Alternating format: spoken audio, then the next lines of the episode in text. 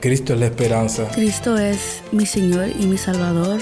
Cristo ha transformado mi vida. Cristo es la viña. Separado de Él, nada puedes hacer. Cristo es el camino, la verdad y la vida. Jesús es mi todo. El único descanso, la única paz verdadera es con Jesucristo. Estás escuchando el faro de redención. Cristo desde toda la Biblia, para toda Cuba y para todo el mundo.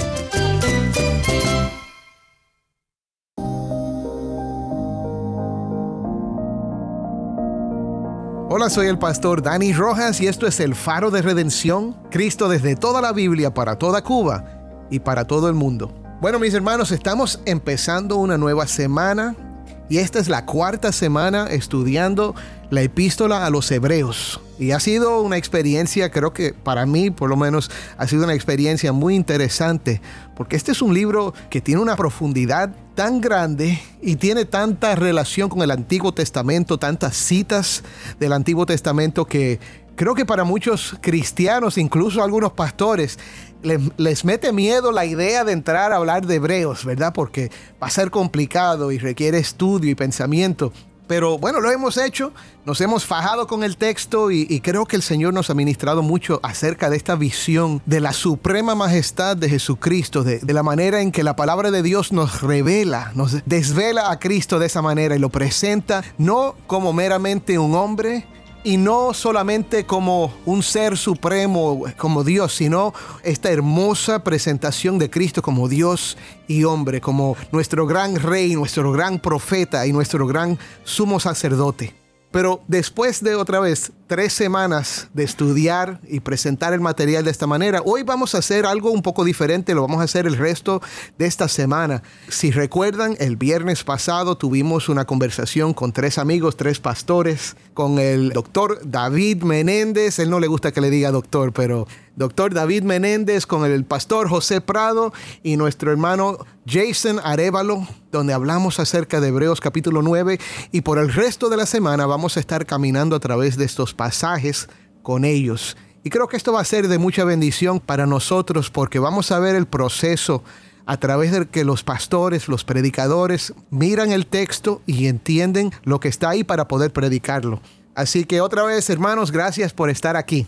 Amén, amén. Amén. Es un placer estar aquí con ustedes. Gracias. Y para, para mí, sobre todo, es un placer poder conversar con este grupo porque son inteligentes y tienen una profundidad bíblica y teológica que. Y lo bien que parecido que somos también. Bien, sí, oye, ustedes eh, de verdad que son bien parecidos, tienen caras como diseñadas para la radio. Para la bueno, bueno, ok. Vamos a comenzar y lo que vamos a hacer es que vamos a leer la primera parte de Hebreos capítulo 10 y entonces vamos a comenzar a comentar. Hebreos 10, 1, si tienes una Biblia, búscala. Hebreos 10, capítulo 1 dice, pues ya que la ley solo tiene la sombra de los bienes futuros y no la forma misma de las cosas, nunca puede, por los mismos sacrificios que ellos ofrecen continuamente, año tras año, hacer perfectos a los que se acercan. De otra manera, no habrían cesado de ofrecerse, ya que los adoradores, una vez purificados, no tendrían ya más conciencia de pecado. Pero en esos sacrificios hay un recordatorio de pecado año tras año, porque es imposible que la sangre de toros y de machos cabríos quite los pecados. Por lo cual, al entrar Cristo en el mundo, dice, sacrificio y ofrenda no has querido, pero un cuerpo has preparado para mí. En holocaustos y sacrificios por el pecado no te has complacido. Entonces dije, aquí estoy, yo he venido en el rollo del libro está escrito de mí, para hacer, oh Dios, tu voluntad. Habiendo dicho anteriormente, sacrificios y ofrendas y holocaustos y sacrificios por el pecado no has querido, ni en ellos tú te has complacido, los cuales se ofrecen según la ley, entonces dijo, he aquí, yo he venido para hacer tu voluntad.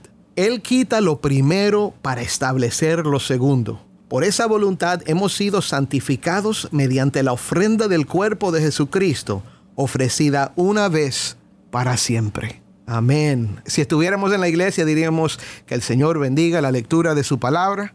Amén. Así que lo decimos de todos modos, ¿verdad? Bueno, vamos a comenzar a hablar de esto. Vamos a tirar la pregunta, ¿qué acabamos de leer? ¿Qué vemos aquí? Bueno, una cosa que quería eh, apuntar acá, ¿verdad? Al principio, en el, en el verso 1, dice que, que, la ley solo tiene la sombra de los bienes futuros y no la forma. Mm. Eh, es importante allí poder describir qué ley, qué ley está hablando, ¿verdad? Mm. Ahí el autor hebreo no está hablando de la ley moral, ¿verdad? Sino que él está hablando de la ley ceremonial. ¿verdad? Que era los sacrificios, ah, las ordenanzas de comidas, de días, de purificación. Esa es la ley que tiene la sombra de los bienes futuros y no la forma, ¿verdad? Por la cual, como hemos aprendido el capítulo pasado, Cristo, ¿verdad? Eso eran las formas, las sombras de la realidad, ¿verdad? Del cumplimiento que está en Cristo, siendo el sacrificio perfecto delante de Dios. Entonces, en resumen, ¿qué, acabas de decir? Bueno, en resumen es, importante reconocer que, de qué ley está hablando, ¿verdad? Porque creo que esta es una audiencia hebrea y es importante que lo que el autor está diciendo es que todos esos sacrificios, ¿verdad? Eran sombras y que ya no, no son necesarios. Sí, porque eran sombras y la realidad es Cristo y lo que Él hizo. Estos, estos sacrificios o esta ley ceremonial es parte del compacto, del pacto, pudiéramos decir, del pacto mosaico. Podemos ah, incluirlas, definitivamente ahí está también la ley moral y la ley, las leyes judiciales, pero todas están en un paquete de pacto que Dios le dio al pueblo judío. Yo creo que definitivamente la referencia inmediata aquí es a esta parte ceremonial de los sacrificios, pero cuando después el autor va a hablar de que quita lo primero para establecer lo último, definitivamente quita el primer pacto para establecer eh, el último. So, podemos hablar de la progresión en la historia de la redención, mm. de la promesa, después el pacto mosaico, que definitivamente apoya esa promesa del Evangelio, del pacto de gracia, y después su cumplimiento final en Cristo Jesús, que es la forma o la esencia de las realidades espirituales que nos son ministradas. Sí. O sea, esas cosas apuntaban hacia lo que Cristo iba a hacer. Yo creo que lo que el autor de Hebreos hace es, él nos trae un enfoque a la naturaleza de los sacrificios. Como cuando miras a los versos 3 y 4, ves que con estos sacrificios anteriormente, con esos hay un recordatorio de pecados años tras año, porque es imposible que la sangre de toros y de machos cabrios quite los pecados. Así es. Ese punto es importante, porque los sacrificios no, no eran el medio para quitar el pecado, sino el recordatorio y la memoria de que, de que los pecados... Que somos pecadores. ajá, el conocimiento del pecado. Pero en verso 10, cuando él describe lo que Cristo ha hecho, dice, por esa voluntad hemos sido santificados mediante mm. la ofrenda del cuerpo de Jesucristo, ofrecida una vez mm para siempre. Amén, amén. Perfecto. Bueno, hemos comenzado bien. Vamos a seguir, seguir leyendo porque hay mucho que cubrir en estos 20 minutos. Ciertamente todo sacerdote está de pie, versículo 11, día tras día ministrando y ofreciendo muchas veces los mismos sacrificios que nunca pueden quitar los pecados. Pero Cristo, habiendo ofrecido un solo sacrificio por los pecados para siempre, se sentó a la diestra de Dios, esperando de ahí en adelante hasta que sus enemigos sean puestos por estrado de sus pies. Porque por una ofrenda Él ha hecho perfectos para siempre a los que son santificados. También el Espíritu Santo nos da testimonio porque después de haber dicho, este es el pacto que haré con ellos, después de aquellos días, dice el Señor, pondré mis leyes en su corazón y en su mente las escribiré, añade y nunca más me acordaré de sus pecados e iniquidades. Ahora bien, donde hay perdón de estas cosas, ya no hay ofrenda por el pecado. Y vamos a detenernos ahí. José, tú estabas comentando antes de que empezáramos a grabar acerca de este texto. ¿Por qué no nos hablas un poquito acerca del significado? Sí, bueno, a mí lo que me encanta aquí, ¿verdad? Es recordar de que Cristo es ese sumo sacerdote que vimos en el capítulo 9, ¿verdad? que ha entrado al tabernáculo no hecho de manos, pero el tabernáculo celestial con su propio sacrificio de su propia sangre, ¿verdad? Y ha inaugurado, ¿verdad? Este nuevo pacto en el cual hemos sido limpios completamente de todo pecado a través de su sangre y ahora Dios ha puesto en nosotros su espíritu por el cual nosotros obedecemos al Señor. Ahora, una cosa que es muy importante, que pasamos, yo sé, en los versículos anteriores, es esto, que Cristo dice que cuerpo se le ha dado a Él, ¿verdad? Para poder entonces Él hacer todo lo que es la voluntad de Dios, ¿verdad? Eso es muy importante, es, es lo que yo llamo un evangelio completo, ¿verdad? Porque muchas veces nosotros vemos el evangelio de una manera en la cual nosotros afirmamos que Cristo se sacrificó para el perdón de nuestros pecados, pero muchas personas ven eso como que el Dios nos ha dado un segundo chance, ¿verdad? Dios nos ha limpiado de pecado y ahora nosotros tenemos un segundo chance para poder hacer la voluntad de Dios y de cierta manera ganarnos, ¿verdad? Su favor a través de nuestras buenas obras. Es como que Dios está diciendo, te limpié, ahora muéstrame sí, exacto. que tú puedes hacer esto. Exacto, pero eso no es, porque aquí en estos versículos nos dice que Cristo se le dio un cuerpo, o sea, aquí está la encarnación de Jesús, Uh, sí. ¿verdad? Y al Cristo se le dio un cuerpo para que Él pudiera obedecer completamente la voluntad de Dios, la ley de Dios. Entonces, las buenas noticias del Evangelio no es simplemente que nuestros pecados han sido borrados, ¿verdad? Pero la buena noticia del Evangelio es que la justicia de Cristo, la obediencia perfecta de la voluntad de Dios de Cristo ha sido dada a nosotros. Y es por eso que dice que nosotros ahora podemos hacer la voluntad de Dios, porque ya, ya, ya fue hecha. En Cristo nosotros tenemos, ¿verdad?, la obediencia perfecta de Jesús Amén. a nuestro favor. Y eso es lo que Pablo, Pablo se refiere a eso cuando habla de estar ve- revestidos de Cristo, ¿verdad? Estamos arropados en la justicia de Dios, como que Dios nos está mirando a través de la obediencia, a través de la vida perfecta de nuestro Señor Es lo Jesucristo. que se ha dicho, que no solo Él murió por nuestros pecados, sino vivió para nuestra justicia. Mm. Amén. Eh, muere Sí, la sí. muerte que nosotros merecíamos morir y vive la vida que nosotros no hemos podido ni nunca viviremos perfectamente delante de la ley. Pues por eso se Gloria a conecta, Dios. Por eso se conecta la ley moral y los sacrificios. ¿Por, por qué? ¿Por qué los sacrificios apuntaban a la necesidad de perdón de pecados y limpieza? Porque delante de su ley moral nos quedamos cortos. Mm. Somos hallados transgresores y pecadores.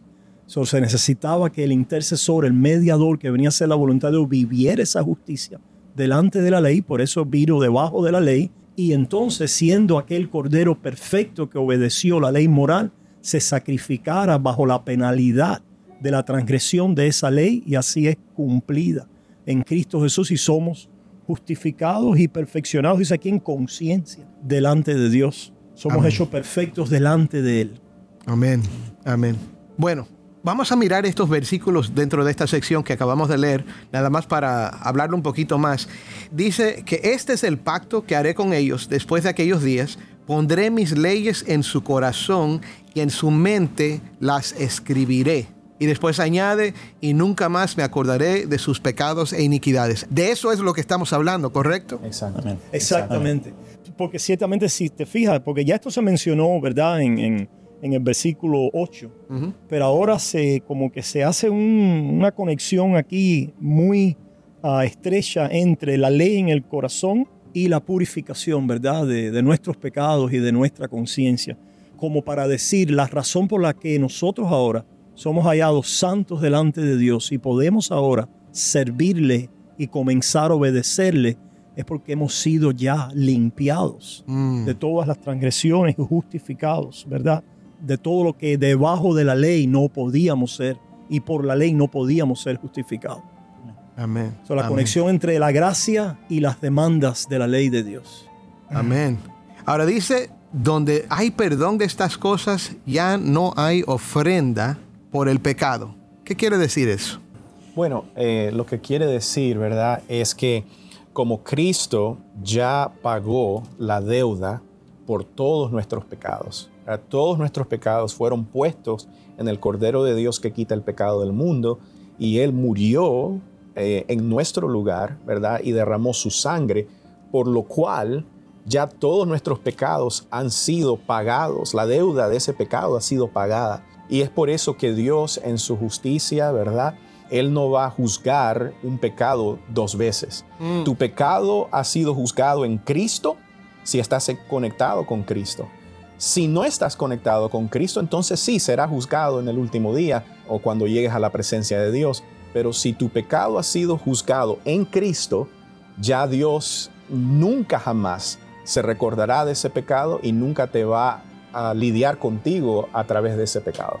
Entonces la idea es que ya porque Cristo pagó, no hay necesidad de más ofrendas.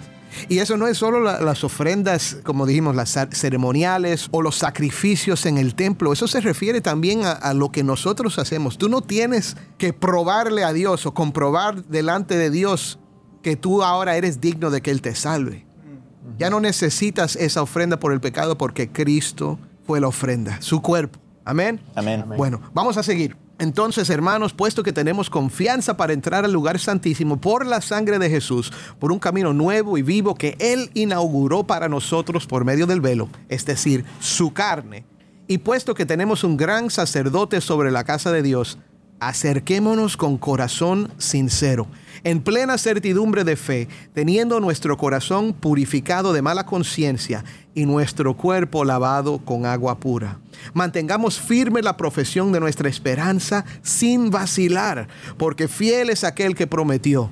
Consideremos cómo estimularnos unos a otros al amor y a las buenas obras, no dejando de congregarnos como algunos tienen por costumbre, sino exhortándonos unos a otros y mucho más al ver que el día se acerca. Ahora, ese es un pasaje que a los pastores les gusta predicar, ¿verdad? Pero vamos a hablar de esto ahora. ¿Qué vemos en estos versículos, hermanos? Bueno, yo creo que si um, la audiencia aquí recuerda, en capítulo 4, especialmente versículos 11 a 16, hay unas conexiones muy profundas aquí, muy parecidas, como en el versículo 22, donde dice que acerquémonos con corazón sincero. Si nos recordamos en el capítulo 4, ahí estaba diciendo que podemos confiadamente acercar al trono de gracia. Amén. Y también en versículo 23 dice, mantengamos firme la profesión de nuestra esperanza sin vacilar,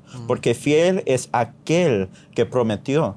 También tenemos esa conexión en capítulo 4, yo creo que era verso 14, donde el autor nos exhorta a aguantar, a clamar a nuestra confesión en Cristo. Sí, asirnos, ¿verdad? Creo que es la palabra, agarrarnos de eso. Sí, y el que sería interesante notar es el verso 24 aquí, donde dice, consideremos cómo estimularnos unos a otros al amor y a las buenas obras, no dejando de congregarnos.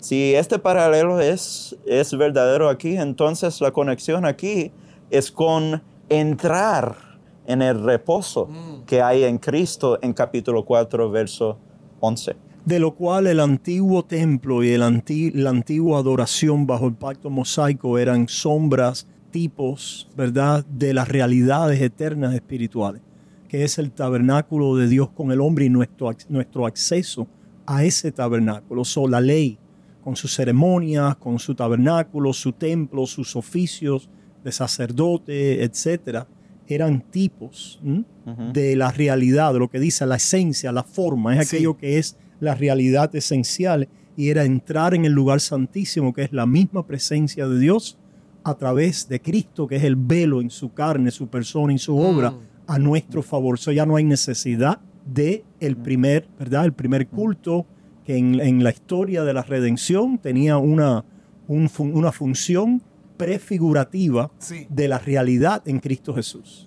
¿Y por qué podemos acercar? Porque tenemos el sacrificio de Cristo y Él sigue siendo nuestro sumo sacerdote Sí. en los cielos. Sí, y por eso dice, acerquémonos con corazón sincero, ¿ok? Eh, con corazón sincero en plena certidumbre de fe, teniendo nuestro corazón purificado, ya purificado, ¿verdad? De mala conciencia y nuestro cuerpo lavado con agua pura. ¿A qué apunta eso?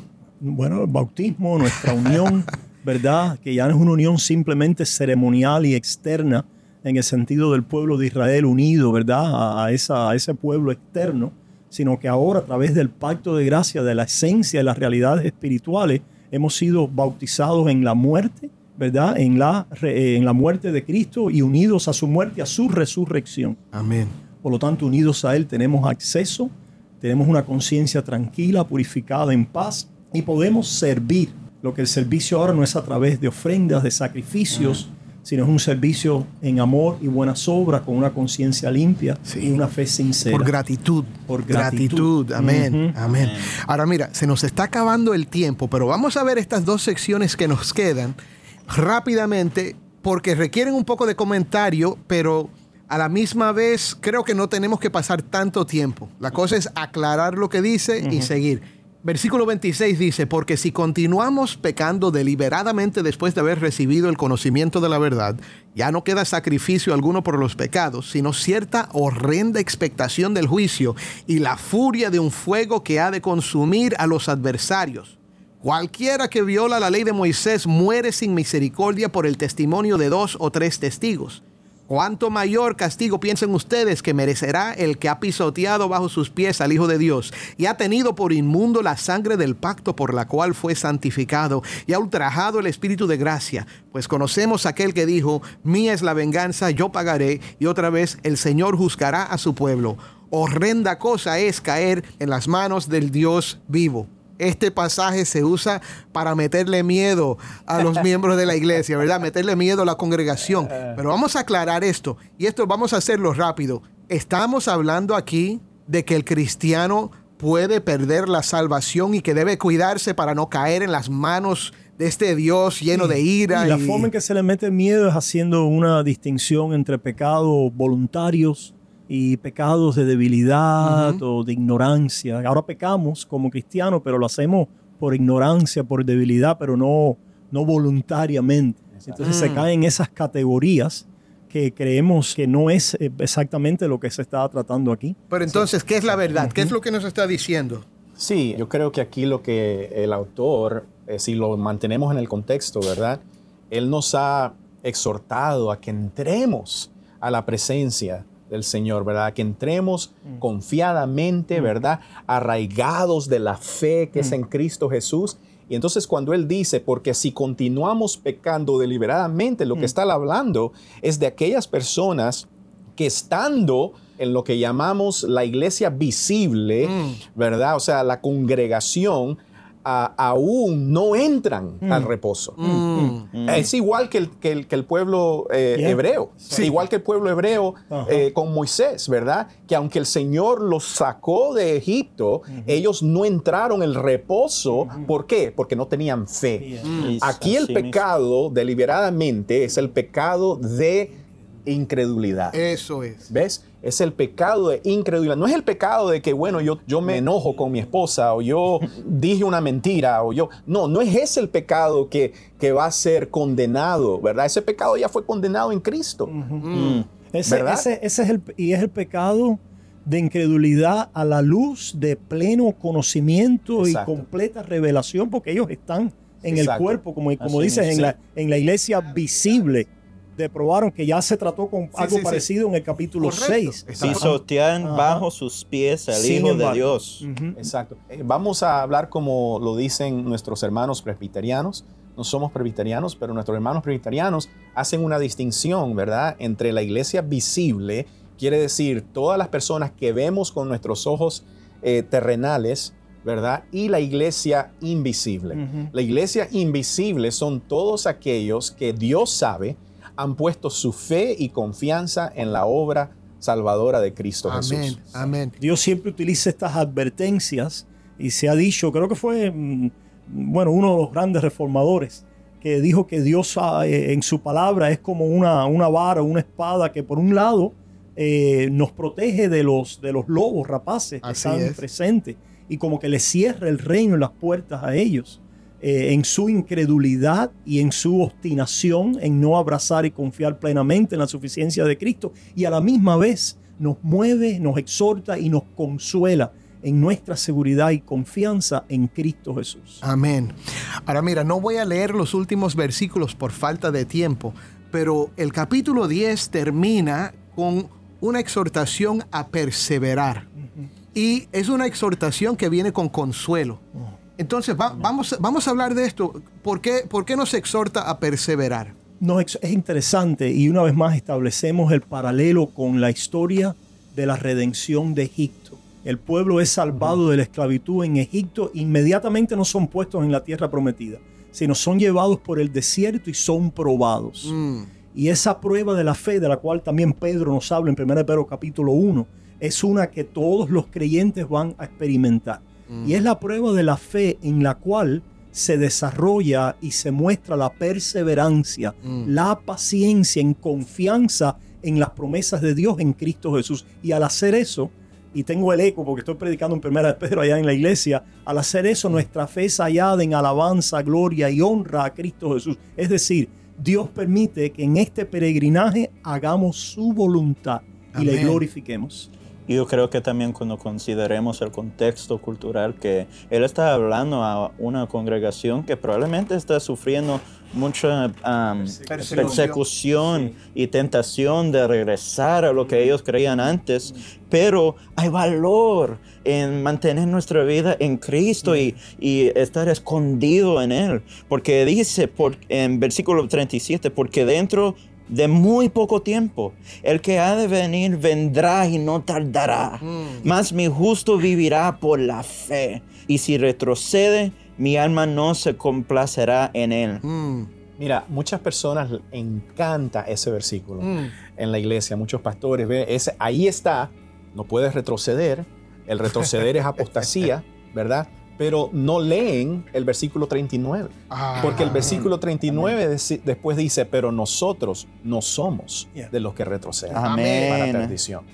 Porque la apostasía no es la apostasía es de la iglesia visible. Exacto, es de la iglesia visible, pero no de la iglesia invisible. No de los verdaderos. Porque los que son de Cristo no van a retroceder. No, se van a perder. No, no, no. Ellos son los que tienen fe este para la preservación del este alma. Este es el juicio que empieza por la casa de Dios. Mm, empieza por la casa de Dios porque Dios está purificando siempre a su iglesia, disciplinando siempre a su pueblo a través de su palabra. Bueno hermanos, tenemos que detenernos aquí. Mañana vamos a seguir con el próximo capítulo, pero quiero terminar con este pensamiento hermanos. ¿Cómo tú sabes si eres de la iglesia visible solamente o si eres parte de esa iglesia invisible? Cristo te es suficiente. Cristo es suficiente y, es, suficiente para ti. En otras palabras, estás descansando completamente en lo que Cristo hizo, mm. en su cuerpo que fue preparado para Él, que Él entregó como sacrificio. Esa es tu esperanza. Tu esperanza no está en la perfección de tu vida, sino en la perfección que ha sido obtenida para ti por medio de Cristo Jesús. Amén. Amén. Amén.